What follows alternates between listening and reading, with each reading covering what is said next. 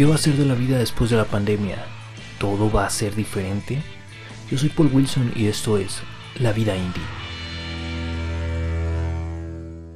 Hola a todos, gracias por escuchar este pequeño podcast. Ok, ¿qué va a ser de la vida después de esta cuestión del coronavirus? Esta cuestión del COVID y todo lo que está sucediendo en el mundo el día de hoy.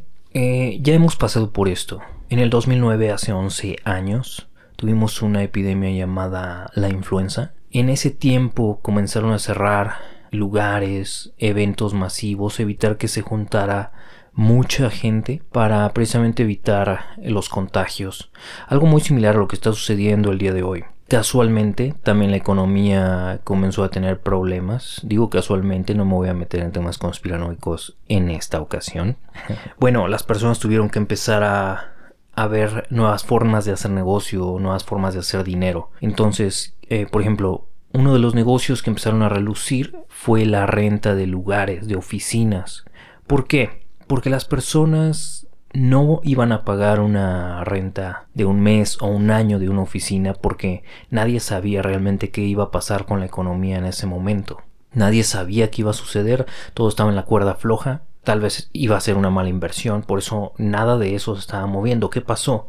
La gente que rentaba las oficinas empezó a hacer las rentas por horas o por día, adaptar esas oficinas para poder utilizarlas en el día con diferentes personas. Un ejemplo, yo voy y rento una oficina por dos, tres horas, tengo mi cliente, nos reunimos, cerramos el trato, tan tan. Cada quien a su lugar, no invertí más que un poco de dinero para rentar esas horas y no tengo la necesidad de rentar esa oficina por un mes o un año. La economía estaba detenida, sin embargo se estaba moviendo lentamente. Esto ayudaba un poco. Después vinieron proyectos como el que ahora conocemos, Airbnb, que ahora las rentas se manejan de una manera un poco distinta y más adaptable a todo el mundo.